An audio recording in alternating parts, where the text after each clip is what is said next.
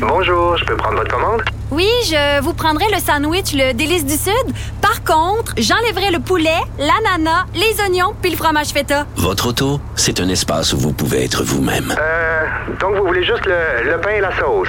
Oui, monsieur. Elle mérite d'être bien protégée. Et vous méritez d'être bien accompagné. Trouvez la protection la mieux adaptée à votre auto avec Desjardins Assurance et obtenez une soumission en quelques clics sur desjardins.com. Cube Radio. Il connaît tous les dessous de la politique. Chef du bureau d'enquête de l'Assemblée nationale. Antoine Robitaille. Là-haut sur la colline. Là-haut sur la colline. Cube Radio. Bon jeudi à tous. Aujourd'hui à l'émission, la ministre responsable des institutions démocratiques, Sonia Lebel, soutient que la promesse de la CAQ de changer le mode de scrutin n'est pas totalement abandonnée, même s'il n'y aura pas de référendum comme prévu, comme promis, sur le sujet le 3 octobre 2022. Ensuite, un chercheur, Jonathan Roberge, nous explique pourquoi le Canada et le Québec auraient intérêt à sortir de leur engouement un peu béat pour l'intelligence artificielle afin d'encadrer ce nouveau domaine. Et justement, en ce domaine, c'est l'Europe qui devrait nous inspirer. Mais d'abord, mais d'abord, c'est jeudi, on parle de politique et de droit criminel. Antoine Robitaille. Il décortique les grands discours pour nous faire comprendre les politiques. Là-haut sur la colline. C'est l'heure de nous entretenir avec notre chroniqueuse en droit criminel, euh, Nada Boumefta. Maître Nada Boumefta, comment allez-vous? Très bien, très bien, M. Robitaille. J'espère que vous allez bien également. Ben oui, vous êtes en procès actuellement, Nada, un procès pour agression sexuelle. Et euh, je me demandais, à l'heure du mouvement, moi aussi, est-ce que c'est plus difficile qu'avant de d'être celle qui représente euh, un, un agresseur présumé, je sais qu'il est présumé innocent, mais qui est quand même accusé d'agression sexuelle? Je suis effectivement en ce moment en procès dans le cadre d'un dossier où le client est accusé d'avoir agressé sexuellement une plaignante, une victime dans ce dossier-ci. C'est important de rappeler aux gens que euh, nous sommes présumés effectivement innocents jusqu'à preuve du contraire. Je vous dirais que depuis toujours, hein, les gens ont l'image des avocats qui représentent les agresseurs comme étant euh, la position du méchant un peu. Mais effectivement, avec la vague euh, hashtag MeToo et le désir aussi d'aider, de supporter plus les victimes, on voit un, un petit recul là, sur euh, la, la preuve, la présentation d'une défense de la part des clients. Surtout qu'il y a certaines mesures aussi, euh, M. Robitaille, qui nous obligent, nous, comme avocats, à passer par des étapes, des requêtes, des demandes, même pour permettre certaines questions euh, en preuve à la plaignante. Ah oui. Plusieurs étapes là, qui sont ajoutées pour protéger les victimes, mais qui ajoutent un, un certain euh, fardeau là, sur les épaules euh, des accusés. Et mon rôle d'avocate, c'est de m'assurer que les questions soient posées, que ce soit euh, autorisé au préalable, que la preuve soit bien administrée pour permettre à cet individu-là d'avoir un procès, euh, une défense plénière et un procès juste et équitable. À la fin de la journée, je, je ne prône pas et je ne défends pas le geste qui a été causé. Je ne suis pas euh, en position de plaider euh, ce qu'on appelle par chez nous les mythes euh, auxquels on n'adhère plus, c'est-à-dire que la victime, parce qu'elle a consenti une fois, consentait une autre fois, parce que euh, elle était cute, euh, elle l'a cherché. On n'est pas dans ces arguments-là du tout. Alors, on est plus dans des technicalités, par exemple, au niveau du consentement, comment les choses se sont déroulées, quels gestes ont été posés, la force qui a été utilisée, et tout ça, ben, avec l'aide d'un avocat, euh, ça permet à la personne de pouvoir mieux se défendre Je- et de respecter aussi ses droits. Je retiens quand même que vous dites qu'il y a comme un recul. À ma question, là, si c'est plus difficile qu'avant, vous dites il y a quelque chose qui est, qui est plus difficile. Oui, on, change, on sent clairement un changement d'air, un changement d'appréciation de la preuve, c'est-à-dire qu'on on est beaucoup plus euh, minutieux, on fait attention, on est à l'écoute et on veut certainement pas mettre les victimes dans des positions où on ne veut pas, par exemple, euh, Mhm. qu'elles viennent euh, témoigner ou elles soient pas à l'aise de le faire. Alors oui, on le sent et on sent donc par cet effet-là de levier euh, un changement au niveau de la position d'un accusé euh, face à la cour, mais en même temps, les tribunaux ont été bien formés. On a tenté de, de, de chercher, on cherche peut-être même à, à spécialiser les tribunaux en agression sexuelle, euh, mais la cour reste euh, quand même impartiale et euh, capable de, de juger en fonction des faits, de la culpabilité ou pas d'un individu. Mhm. C'est ça. Je remarque que dans des cas, des, des cas importants là, de, d'accusation de cet ordre-là, de ce type-là, comme Gomeshi, Roson, c'est, euh, on va toujours chercher une avocate en, en défense. Une avocate, c'est ça, une, une femme. est-ce Ah. est-ce qu'il n'y a pas une est-ce qu'il n'y a pas un danger d'instrumentalisation de, de la femme avocate quand euh, un tel procès surgit? Mhm. Excellente question. Je vous dirais que de mon côté, je ne le sens pas. Je ne sens pas euh, qu'il- que on fait un choix de sexe de son avocat en fonction de la cause, mais j'ai déjà eu comme commentaire qu'effectivement, certains clients vont préférer avoir une femme au dossier parce qu'on parle là, de sexe, on parle de, de souvent d'attouchement, euh, voire même de, de, de- d'actes complets avec une plaignante qui est elle-même une femme Mhm. qui vient témoigner devant la cour. Alors, oui, est-ce que je vois une aisance euh, de, de parler de ces sujets-là parce que je suis une femme et je m'adresse à une femme? Je vous dirais que oui, ça peut être un, un avantage et ça facilite peut-être ces discussions-là. Ce que je vois, par contre, comme différence, c'est vraiment au niveau culturel. Quand les gens ou l'accusé ou la plaignante viennent d'autres origines et Mhm. la façon dont on traite la sexualité est différente, ça devient difficile d'en parler, d'aller dans les détails de la cause, de, de parler de gestes, de parler d'éjaculation, de parler de désir. Mhm. Euh, ça devient un obstacle devant la cour. Et euh, je vous dirais peut-être qu'en tant que femme, est-ce qu'on est plus ouverte à en discuter, c'est peut-être possible, mais au niveau de la culture, ça, je vois vraiment une distinction. Autrement, un, un avocat homme ou femme peut très bien, et j'ai des collègues qui font euh, très bien là, euh, faire ce travail-là de représenter des gens qui font face à la justice, mais je vous dirais que c'est plus un- en termes de connexion peut-être et de, de- Ah, il y a- il y, a comme des chocs culturels? Il y a comme des chocs culturels? ah, ça, ça, ça, je peux euh, vous le confirmer avec Oui. euh, les différents dossiers que j'ai. Euh, les chocs culturels, on peut les voir à plusieurs niveaux, M. Robitaille. D'abord, sur en tant que tel, les gestes qui sont reprochés, le principe même de l'existence d'une agression sexuelle, par exemple, dans un couple marié. Il y a certaines Ah oui. personnes pour qui ce n'est pas euh, c'était pas envisageable. Ils savaient même pas que c'était quelque chose qui était possible. Alors on part de loin.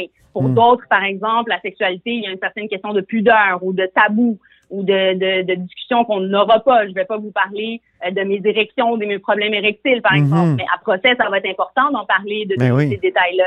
Euh, ça va être important d'indiquer euh, que, bon, ben écoutez, vous avez à à- après combien de temps? Ça va être vraiment dans les détails. Ça va être dans les gestes. Alors, ça peut être difficile, et pour une femme, euh, de parler de ça aussi, de parler de vagin, de parler, euh, donc de mettre les bons mots à la bonne place. Et c'est ce qu'il faut faire quand on est dans des procès d'agression sexuelle. Sinon, comment euh, veut-on qu'un juge puisse trancher sur les faits si on reste très vague euh, sur les, les éléments là, dont il est Mhm. question? Alors, je vous aide de part des autres, que ce soit la victime, la euh, présumée et l'accusé. Euh, ça peut être difficile en, en interrogatoire, contre-interrogatoire, traiter tout ça. Je vous dirais que c'est un des plus grands défis là, dans ce type de cause-là. Et évidemment, l'aisance de parler de, de tout ça devant un juge qu'on ne connaît pas, devant des individus, euh, la couronne, euh, ton avocate et d'autres gens qui sont dans la salle. Euh, ça demande évidemment, ça, ça a une, une certaine pression et un certain stress. C'est clair. Parlons de drogue maintenant, parce que euh, devant, à l'étude des crédits, Simon-Jolin Barrette, le ministre de la Justice, a, a- il était questionné par Gabriel Nadeau-Dubois sur euh, une vague de, de surdose là, à Montréal. Est-ce qu'il faudrait pas euh, décriminaliser euh, toutes les drogues? Et le, Simon-Jolin Barrette, le ministre, a dit, ben, décriminaliser, non, mais déjudiciariser, peut-être, c'est une avenue qui pourrait être en- envisagée éventuellement pour possession simple, nota- notamment. Euh, le ministère de la Justice travaille sur cette réflexion. Euh, vous, ça vous suscite quoi comme, comme avocate en, en droit criminel, cette, euh, Mhm. cette réflexion-là, euh, Nada? Ben, d'abord, disons au grand public, là, quel est l'état du droit actuel? Rappelons-le Ouais. euh, au Canada, en ce moment, les drogues dures, là, donc quand on parle de cocaïne et autres, euh, sont des drogues qui sont illégales, qui sont criminalisées. Donc, si on se retrouve en possession de ces euh, matériaux-là, de ces éléments-là qui sont cités dans une loi spécifique, là, euh, on peut se retrouver accusé, donc criminel, vu euh, devant la justice euh, pour ces gestes-là, Voilà. cette possession-là ou ce trafic-là. Maintenant, quand on parle, par exemple, du cannabis qui a été légalisé, qui est un mot complètement différent et une utilisation là du euh, législateur, le gouvernement, d'appliquer, de créer de nouvelles lois, donc un cadre légal autour de la consommation du cannabis, par exemple, qui a été créé pour permettre une consommation, mais contrôler tant la consommation que la distribution, que les échanges, donc essayer d'éradiquer aussi un peu le marché noir, donc tous les trafiquants. Et maintenant, quand on parle par contre de déjudiciariser, ça c'est différent. À ce moment-là, il y a eu il y a eu euh, accusation criminelle et par la suite, une fois qu'on est devant la justice, la cour, il y aura déjudiciarisation. Donc, on va demander que le dossier euh, soient traités différemment, ne se retrouvent pas devant euh, les tribunaux et donc avec des possibilités de conséquences comme des antécédents judiciaires, etc. La raison étant que la réalité en ce moment avec la criminalisation euh, de possession de drogue dure, c'est que la, le nombre de consommations n'est pas réduit. Les problèmes qu'on a dans la société en termes euh, de consommation de drogue d'échange ou même de mort, euh, d'overdose, demeurent présents malgré le fait qu'on accuse beaucoup les gens qui se retrouvent en position de consommation ou de possession de drogue dure. C'est ça. Donc, ça serait une bonne chose, si, si, je vous comprends bien, de, de déjudiciariser tout, tout ce domaine. Ben, en fait, plusieurs étapes, à mon avis, doivent être euh, prises en compte. On parle, euh, entre autres, là, au niveau fédéral, de décriminalisation de ça. On désire cesser toute accusation contre les gens euh, qui se retrouvent en possession, par exemple, de, de, certaines drogues. Et ça, ça peut être limité aussi par le gouvernement. Ils peuvent le dire. Dépasser une certaine quantité, là, c'est passer une possession simple. On se retrouve vraiment dans une, une situation de trafiquant et des accusations pourraient avoir lieu, par exemple. Mais pour des possessions où les gens c'est pour leur consommation personnelle. Je suis d'avis que c'est une réflexion qu'on devrait envisager comme société que ces changements-là pourraient effectivement aider. Il faut pas oublier non plus que ça stigmatise énormément et ça pousse les consommateurs en marge de la société quand on les accuse devant la, de, aux criminels. Mm-hmm. Ça ajoute un poids, un fardeau, un risque également d'avoir des antécédents et ça fait en sorte malheureusement que ces gens-là se retrouvent à se cacher quand ils consomment, à se priver euh, de soutien, aller chercher de l'aide. On parle entre autres de centres d'injection qui avaient été établis entre autres euh, par le fédéral, dont la mairesse euh, veut également encourager ce type de, de situation d'injection. Oui, mhm. c'est ça, les à Montréal, pour expliquer aux gens. Oui, pour expliquer aux gens, ces sites-là permettraient aux gens qui veulent consommer ou s'injecter de le faire dans un lieu qui est premièrement sanitaire, euh, et encadré. Donc, si jamais il y a un problème, ils ont accès à, à des services autour d'eux. Il y a souvent des travailleurs sociaux aussi qui sont là. Et je pense que c'est plus de cette façon-là qu'on pourrait tenter d'éradiquer ou à tout le moins aider aussi ces gens-là qui souffrent souvent de dépendance, souvent de troubles mentaux ou de problèmes sociaux euh, liés à leur famille, le travail, etc. Ils se retrouvent dans des dans des situations malheureusement déjà bien profondes et noires. Et hmm. l'ajout d'accusations criminelles ici ne fait euh, que les marginaliser euh, plus encore. Et je pense que c'est une voie qu'on peut considérer, qui a été considérée d'ailleurs dans d'autres pays. Hein. Oui. Quand on parle ben au Portugal, Portugal par exemple, oui. exactement complètement décriminalisé. Dans la rue, on, peut voir effectivement des consommateurs, mais ça réduit, on a hmm. vu un impact dans la société. Ça réduit la consommation des gens dans la rue, ça a réduit euh, le trafic également euh, qui était illégal et ça a poussé les gens à aller avoir accès à des services. De ne voir ça que par la lorgnette du criminel, ça nous empêche de voir les problèmes de santé que, que ça comporte. Malheureusement, à mon avis, oui, et euh, ben- on le voit là dans les dossiers qu'on a devant la cour. Ben, merci beaucoup, Maître Boumefta. C'était très intéressant comme d'habitude. Au revoir. Un plaisir. À la semaine prochaine. Au revoir. À la semaine prochaine.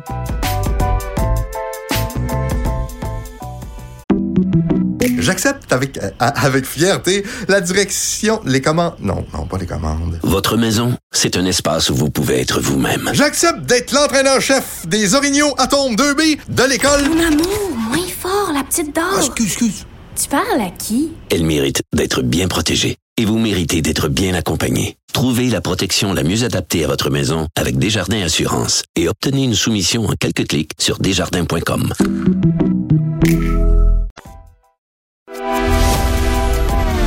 Grand philosophe, poète dans l'âme, la politique pour lui est comme un grand roman d'amour.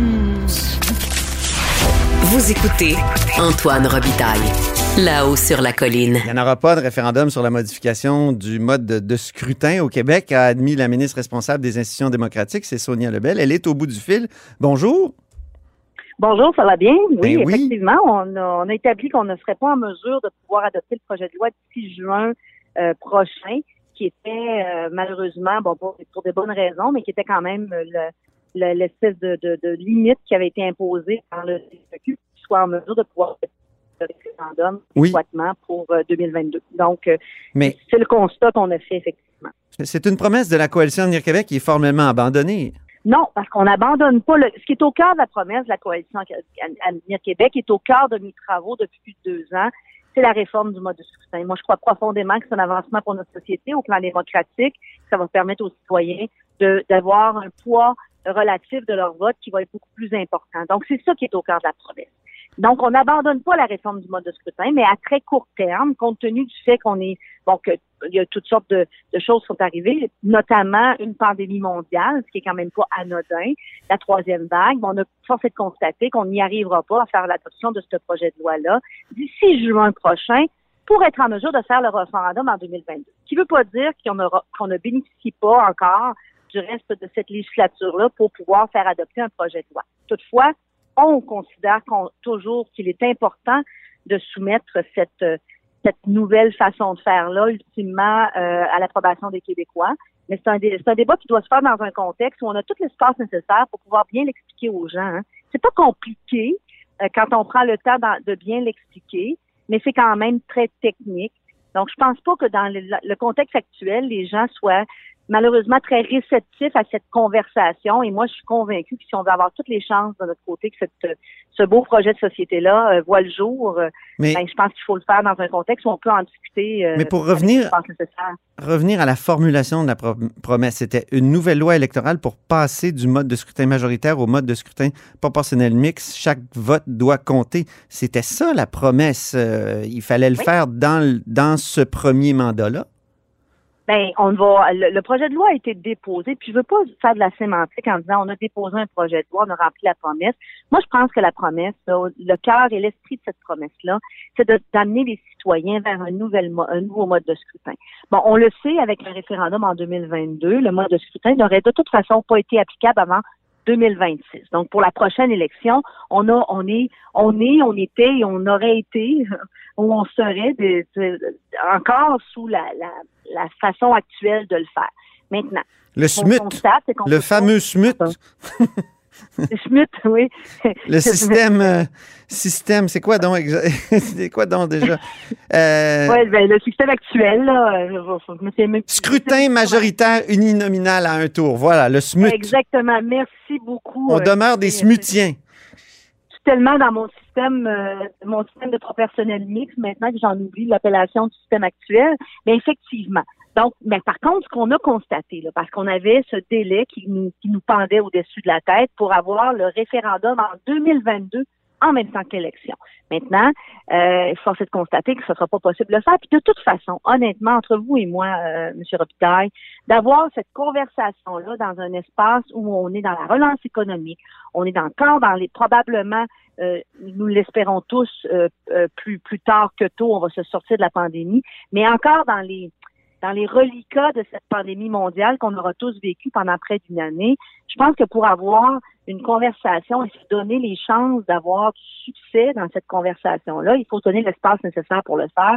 Et moi, je suis intimement convaincue que d'avoir un référendum en 2022, dans le contexte actuel, ben, il fallait, il fallait prendre, il fallait constater que ce n'était pas adéquat. Pour... Ça, et moi, et vous parlez, à quelqu'un qui, qui est convaincu que cette réforme-là, elle est, elle est elle est positive pour pourquoi, les Pourquoi les citoyens ne seraient pas réceptifs à, discuter de ça parce qu'il y a une pandémie? C'est, quel est le, le rapport ou l'empêchement lié à la pandémie? Ben non, ben, ben, peut-être que je me suis mal exprimée quand je parle d'être réceptif. Là, je, je sais que je parle à quelqu'un dont la langue française est, euh, la, la, force, mais ce que je veux dire, c'est que ça prend quand même un espace Là, on va parler de relance économique. On va parler de, de bon, il, va, il y a des difficultés là, dans, dans plusieurs secteurs qui ont été exacerbés par la pandémie. Je pense que pour avoir, il faut un espace, un espace l'espace nécessaire pour que cette conversation-là ait lieu. Et moi, je suis convaincue qu'il y a beaucoup trop de sujets présentement qui sont prioritaires pour qu'on puisse donner à cette, à cette conversation-là, qui est une conversation essentielle quant à moi, mais euh, toute, toute l'attention qu'il mérite. Alors, c'est peut-être plus de cette façon-là que je devrais le dire. Ben, c'est vrai que le réceptif était tendancieux, il tendait à, à supposer qu'il ne l'était pas à l'inverse, mais euh, je parle d'espace pour avoir une conversation là, euh, de façon adéquate. Vous auriez pu scinder le projet de loi, puis dire on va on va faire euh, le, référendum au moins. Ou, il me semble qu'il y aurait eu plein de moyens. Là. Il y a aussi le Parti libéral qui me dit qu'il y avait quand même du temps parlementaire pour, pour adopter ce projet de loi-là. Ben, je suis un peu, en tout cas, je suis un peu surprise de la, de la, de la réaction du Parti libéral qui est un de ceux qui s'oppose au projet de loi. Euh, il fait son travail d'ailleurs, mais il s'oppose au projet de loi. Et ne, ne serait-ce que seul, simplement les articles, qui, qui n'ont référence qu'au qu'au référendum comme tel. On parle de plus de 200 articles à une- à- qui sont hautement techniques, euh, déjà en consultation, plusieurs aspects de la de- du mécanisme référendaire hein, qui avait été mis en place ont été ont été euh, discutés, à bon droit, mais ont été discutés. Donc, euh, je vois mal comment on va réussir ou on aurait pu réussir, même dans l'hypothèse où on aurait scindé. Et, et moi, ce que je pense, c'est que c'est le référendum en 2022 qui n'est pas approprié, là, pour toutes les raisons que je viens de mentionner. Mhm. Donc, euh, pour, pour nous, ce n'était pas une option. Mais ceci étant dit, euh, on parle vraiment de, du très court terme, d'ici à juin. Maintenant, en septembre, quand on aura réussi à mettre, je l'espère et je le souhaite comme tous les Québécois, une très grande partie, euh, si la tendance se maintient, de cette, de cette pandémie-là derrière nous, euh, je pense qu'on aura à ce moment-là euh, tout le loisir d'examiner la suite des événements et nos options.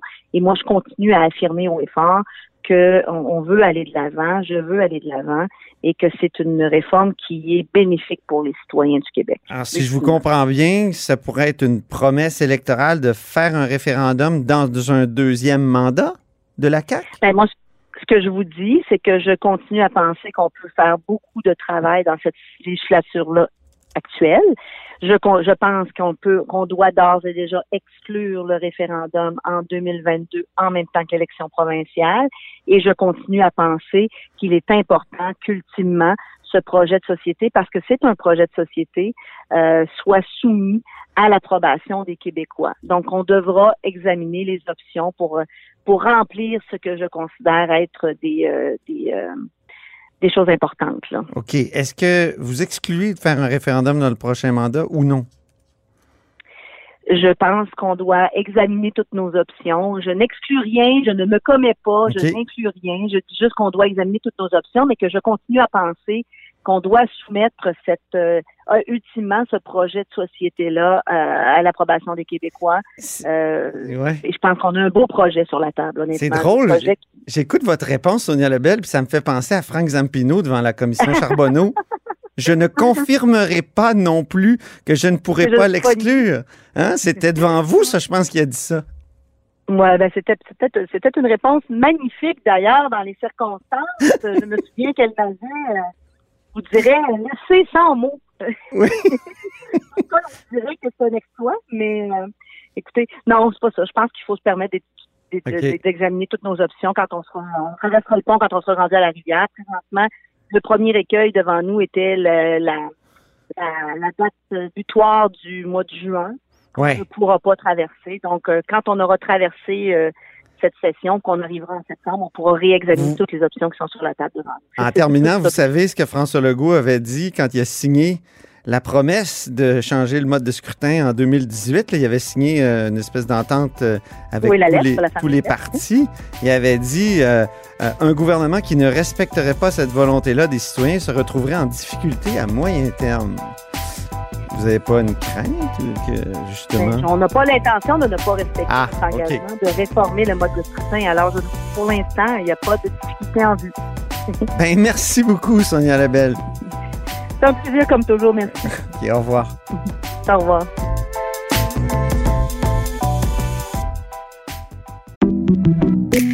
Merci, c'était vraiment délicieux. Hey, vous reviendrez, là. Ah oui, vraiment, bye. vraiment bon. Merci. Faites attention à Ah vous ouais. OK, salut, à la prochaine. Votre auto, c'est un espace où vous pouvez être vous-même. Hey, c'était pas mangeable comme repas. Elle mérite d'être bien protégée et vous méritez d'être bien accompagné. Trouvez la protection la mieux adaptée à votre auto avec Desjardins Assurance et obtenez une soumission en quelques clics sur desjardins.com.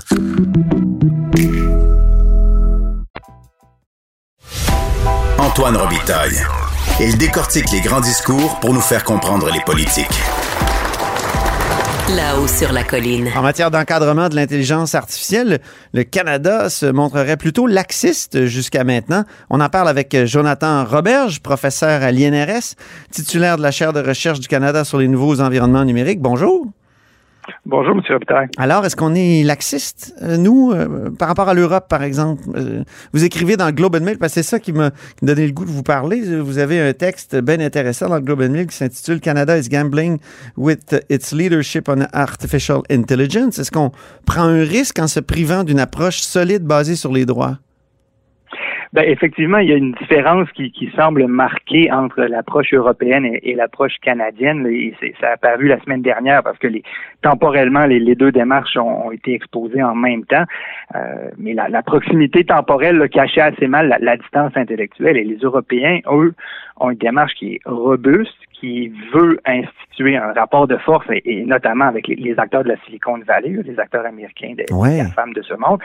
Et, et- et c'est aussi une, une approche qui est basée sur un- la, la promotion d'un cadre qui est contraignant, qui est un cadre interventionniste dans lequel l'Union européenne veut dire, nous, on veut réguler euh, de manière euh, soutenue euh, le développement de ces technologies-là. Au Québec, au Canada, on, a, on est davantage dans une démarche qu'on va dire hésitante, sinon complaisante, dans laquelle on, on avance, on recule, on, on essaye de, de- on essaie de fait depuis une dizaine d'années de se targuer d'être un, un grand leader là. euh, Une plaque mondial. tournante. Une plaque tournante et un leader euh, moral même. Et, et de fait, ça cache assez mal l'idée que l'hésitation, elle est perpétuelle. D'un côté, la promotion d'une industrie, et c'est vraiment ça Oui. et euh, en parallèle une défense franchement plus molle euh, des citoyens. Et là, ben, ça pose la, question, et c'est ce qu'on voulait adresser euh, comme problème dans, dans le est-ce qu'on est en train de rater le bateau? Et euh, poser la question, c'est un peu y répondre. Oui, Qu'est-ce qu'il faudrait bannir? Par exemple, vous, parlez des, apps, des applications de reconnaissance faciale, entre autres. J'ai noté ça dans votre texte, mais est- qu'est-ce que ce serait un, environnement plus robuste, pour reprendre votre mot? Mhm. Ben, il faut dire qu'on on, on réussira jamais à tout réguler dans le numérique et le développement technologique est trop rapide pour qu'on ait une solution définitive. Ouais. L'approche européenne est une approche de dire on va on va euh, changer le cadre euh, législatif au fur et à mesure que les technologies vont évoluer et à ce moment-ci, on va développer quatre niveaux de risque ou de, de, de, de- compréhension du risque, des plus minimes, hein, qui, ont, qui auront besoin juste d'être dit aux, aux utilisateurs, par exemple, jusqu'à des niveaux inacceptables qui devront être bannis. Et là, là-dessus, euh, la- l'Union européenne est ferme. Il y aura des interdictions euh, radicales, entre autres des applications qui devraient, euh, qui auraient pour but de leurrer les utilisateurs. Ça, ça peut pas être permis. Euh, des applications qui sont euh, du type chinois un peu, là, euh, score social, euh, Ah oui. indice de réputation numérique, sont des applications de surveillance pure et simple. Euh, ça, ça doit être banni. Et bien sûr, le, cœur de, de la problématique sociale aujourd'hui de l'IA, c'est pas ce qu'on nous, qu'on nous explique. Le vrai cœur de la, de la vie sociale de l'IA, c'est la reconnaissance faciale. Et comme disait euh, le, le collègue euh, Stark, la reconnaissance faciale, c'est, c'est le, le- le plutonium de l'IA. Là. Ah oui? Et, et les Européens, les Européens. Euh, pourquoi? Expliquez-le à nos auditeurs rapidement. Pourquoi c'est c'est le Ben, La reconnaissance, fa- la, re- la reconnaissance faciale est ce qui permet l'intrusion des plateformes et des, et des grands groupes technologiques dans la vie privée des gens. Ah oui. De fait, pervertit l'idée même de la vie privée, c'est-à-dire que vous pouvez vous balader tranquillement dans la rue et être reconnu, associé à un profil à, votre corps défendant. Et cette idée-là qu'on est reconnu un citoyen privé dans la, dans, la société tant aussi longtemps qu'on n'a pas voulu soi-même se divulguer, ben c'est ce rapport-là qui, qui, qui est perverti radicalement avec la reconnaissance faciale dans les centres d'achat, dans les cinémas, dans les, dans les aéroports, etc. Euh, ça, c'est assez bien encadré dans la proposition de l'Union européenne. Encore une fois, il y aura du chemin à faire en Europe, mais cette proposition-là, elle est ferme. Au Canada, l'idée de la reconnaissance faciale est même pas sur le radar des discussions politiques. Et là, on se demande si le Conseil consultatif en IA va réussir à, à élaborer une position euh, intéressante. Votre image pour parler de la réglementation canadienne, c'est le château de cartes. Oui, ben, Pourquoi vous cartes, utilisez euh, ce- cette image? Ben, déjà, vous n'êtes pas euh, sans savoir qu'il y a une politique québécoise et une politique canadienne, Oui. une politique ontarienne par ailleurs. Donc déjà, il y a un niveau de complexité dans ça. L'autre chose, c'est qu'on y va de petites mesures en petites mesures. Donc, par exemple, on donne, on donne des millions pour euh, des écosystèmes, soit celui de Montréal, soit celui de Toronto en particulier. Euh, on essaie de faire des, des, des, des, des, des morceaux législatifs à la pièce, à la commission de la vie privée, euh, par exemple dans, dans les, les audits du gouvernement fédéral dans l'utilisation de l'IA, mais il n'y a pas de vision euh, au préalable ou organisée qui ferait en sorte qu'on aurait, comme les Européens, une perspective euh, holistique. Et Mm. C'est ça qui est problématique. C'est tant aussi longtemps qu'on n'a pas une vision de où on est et où on veut aller, il n'y aura pas une politique canadienne euh, sérieuse dans le domaine. Au Québec, on a mis beaucoup d'argent dans l'intelligence artificielle. Il y a comme une sorte d'engouement qui nous a aveuglés. Et, un des, des, des, des réceptacles, de, de, de, principaux réceptacles de cette aide-là, ça a été euh, Element AI, qui est maintenant vraiment démantelé. Euh, c'est actuellement euh, une sorte de, de, de fiasco. Euh, qu'est-ce que ça peut être, l'intelligence artificielle au Québec après Element AI? Ben là aujourd'hui, on, on voit les acteurs en, en- en mode récupération, en mode euh, on, on regarde comment on peut réorganiser euh, l'écosystème montréalais, qui est un écosystème industriel. là. il y a beaucoup d'emplois et des emplois de qualité euh, dans ce domaine-là.